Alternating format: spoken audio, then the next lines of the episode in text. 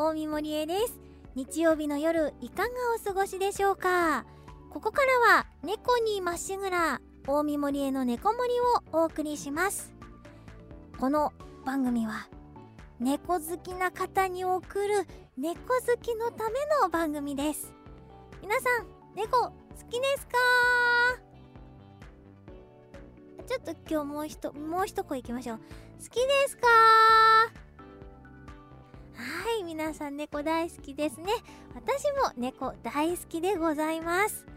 えっともういよいよねそらちゃんの私の愛病そらちゃんの毛が抜け始めましてというかはえっとは変わり始めまして夏の毛冬の毛から夏の毛に生え変わりだしまして櫛で解いてあげないといけない時期になってまいりました。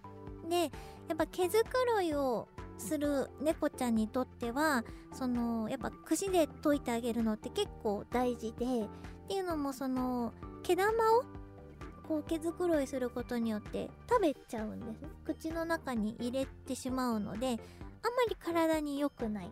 のでお手伝いしてあげる必要があるんですけどちょっとここで、えっと、愛知県かつお風味のあごだしさんからえ毛づくろいをした時に胃に入った毛を吐き出す場所って決まってないですよね。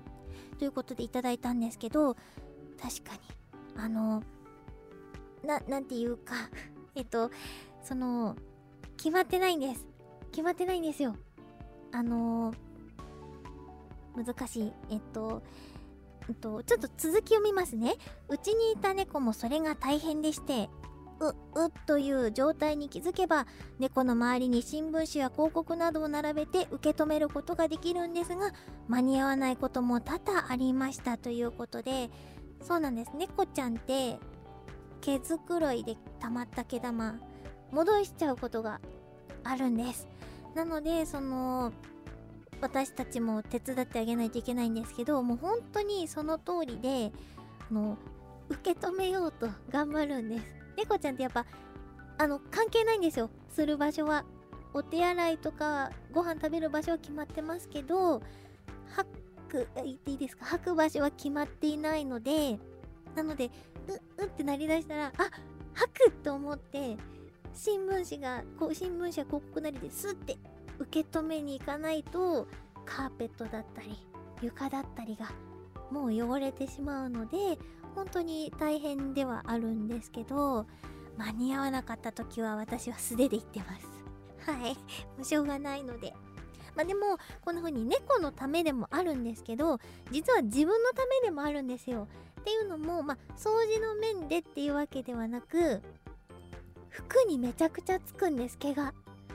もう出かけられないくらいついちゃうのでなのでやっぱ毛づくろい頻繁にやってあげない毛づくろい毛を研いであげるの頻繁にやってあげないといけないなと思っていますということで、まあ、あの、ちょっと長々しくこんな感じでお話ししてしまいましたが、皆さんからの猫にまつわるお便りを紹介して、可愛らしい猫のエピソードを皆さんと共有していけたらいいなと思います。また皆さんの自慢の猫ちゃんの声も放送でオンエアしたいと思いますツイッターでハッシュタグ猫森をつけて動画をツイートしてください。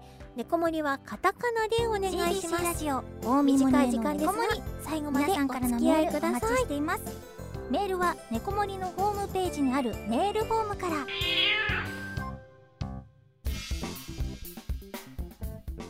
CBC ラジオから大見森への猫森お送りしています毎週このコーナーは今週の猫トピをお送りしていますが今週はちょっとこちらのメールを紹介します、えー、愛知県佐藤さんからいただきました。番組宣伝で流れる猫の声をやめてください。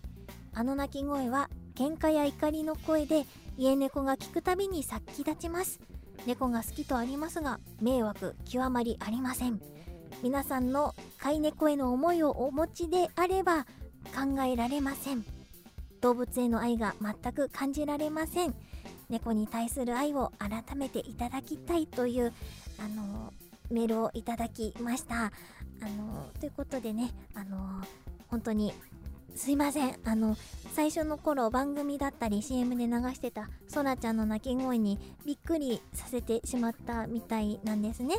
でえっと今はその番組と CM で流れてるそらちゃんの声をちょっと穏やかな鳴き声に差し替えさせていただいたんですけどあのまこの件であのラジオでの鳴き声だけでも反応してしまう子猫ちゃんがいるんだなっていうのをちょっと勉強になりましたね。やっぱテレビでテレビで反応するみたいなテレビ映像を見て反応するっていうのはなんとなく思ってたんですけどやっぱ声だけでっていうのもあるみたいであのエルタンケヒロホダさんのワンちゃんワンちゃんも最初の頃そわそわ反応してたっていうのもいただいててあの本当にねあの申し訳ないの一言なんですけどただその一応その猫の鳴き声にもいろいろあるっていうことを実は知らない方もいらっしゃるんですね。あの私はあの愛病家ですがスタッフさんが実は猫が苦手で触れ合ったことがないそうなんです。なのでその猫ちゃんみんなにゃーって鳴くものだと思ってたみたいなんですね。なのでちょっとそのこともありあの私と意思疎通がちょっとそこの部分ができておらずっていう感じだったのででもね本当に本当にすみませんでした。もうとりあえずあのーなんでしょうね。その猫の鳴き声にもいろいろあるっていうのを知らない方もいるのでなのでちょっと今回はですねあの猫の鳴き声にもいろいろな感情だったり鳴き方があるのでちょっとそらちゃんの場合あのそらちゃんの鳴き声と感情をちょっといくつか紹介してなんかお話できたらなと思います。あのまあ皆さんの猫ちゃんとは違うっていうところもあるとは思うんですがそのそらちゃんの場合はどうなのかっていうことをちょっとお聞きいただければなと思います。早速この声から聞いてみましょう。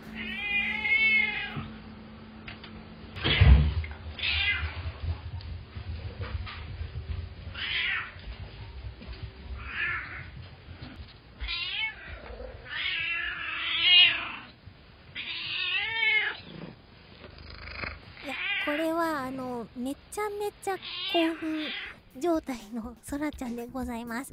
のかまってかまってかまって来て来て来てみたいなそういう感じに喋っておりますこちら。でそのまあちょっと興奮状態なものを聞いていただいたんですがご機嫌斜めの時の声もあったりするんです。ちょっとこちらをお聞きください。ポン。うーん。怒ってる？うーん。怒ってんの。ごめんね。うーん。やだ。やだ。うーん。ではたまた機嫌のいい時はこんな感じで喋ってくれます。かわいいね。こんな感じでね明るい「うん」っていう感じで泣いてくれたりします。でただお腹が減っちゃうと、まあ、こんな感じですごい訴えてくる時もあります。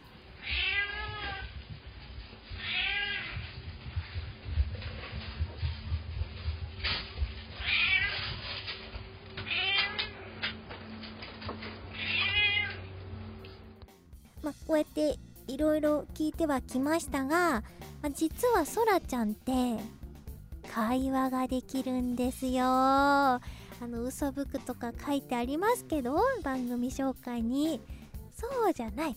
会話ができるんです。っていうのでねそんな音声を実は持っておりますのでお聞きいただきましょう。おはよう。これはもうまさしくおはよう。お返事してますね。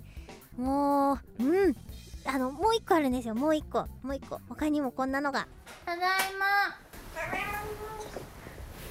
この「ただいま」をね真似してくるっていうねもううちの子天才って思っちゃいますよね。もう素晴らしい。あの会話もできるしその真似っこもできるっていうね。もうハイスペックな猫ちゃんということで。いやでも皆さんの猫ちゃんもきっと会話できると思うんですよ。皆さんもきっと知らず知らず会話してると思うので。あのもしねそんな音源とか動画がありましたらぜひぜひ送ってください。楽しみにしています。ということであの今後もね猫森とそらちゃんのこともどうぞよろしくお願いします。CBC ラジオ大見森への猫森。それではあの猫メール届いておりますので紹介させていただきます。あの先週ねあの猫猫の漫画「猫おじ」のお話ししましたがそれについてリアクションいただきました。えペイちゃんさんたたみさんからいただいたんですけどたたみさんは「え猫おじ私も見ました。スラスラ読めて楽しい漫画ですね」といただきました。確かに本当にスラスラ読めるんですよ。途中からでもいけますしあのもし今日初めて聞いたっていう方は「猫おじ」ちょっと検索してみてください。そしてですねもうつメール紹介させてください。ペンネームポンちゃんさんから、えー私も猫に関して知った言葉があります。愛病です。愛犬という言葉は広く知られていますが愛病は知らない人が多いのではないでしょうか。今はペット数は犬を抜いて1位なのになんだか猫がかわいそうな気になってきますということであのーちょっとワンちゃんを抜いて1位になってたのはちょっと知らなかったんですけど、まあ確かに私も愛病って昔は読めてなかったなって思っててななんであ愛病は愛する猫で愛病です。あの愛犬は愛する犬なんですけどそれに対して愛病は愛する猫なんですけどいやあの確かにねそういうまあ比べるもんではないと思うんですけどワンちゃん猫ちゃんどっちが1位かなんて比べるもんではないんですけど、まただこう何が言いたいかって言いますと人は動物に癒されるということですね。あれ？なんかディレクターさん腑に落ちてない感じですがまあでも愛病そらちゃんのこともどうぞよろしくお願いします。ちょっとあの怪しくなってまいりましたのであのこの辺りであのメール紹介終わります。あの皆さんあのいつもメールありがとうございます。CBC ラジオ大見森への猫森日曜日の夜は一緒に猫森しませんか？皆さん今日の放送いかがでしたでしょうか？この番組では皆さんから猫にまつわるお便りお待ちしています。うちの自慢の猫。猫についての疑問質問などなど。猫についてなら何でも OK です。メールは大見森への猫森ホームページにあるメールフォームから。